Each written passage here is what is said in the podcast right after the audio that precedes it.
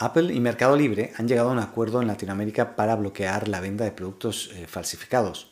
sobre todo de aquellos que fácilmente son imitables, como por ejemplo cargadores, fundas, AirPods u otros accesorios. La plataforma, según 9to5Mac, ha comenzado a enviar un correo electrónico a aquellos vendedores que publican artículos eh, en la web y, en el email ya alertan que se tomarán medidas restrictivas si la cuenta detectan productos falsificados a la venta. Apple será además la encargada de poder comprobar si los productos son falsos.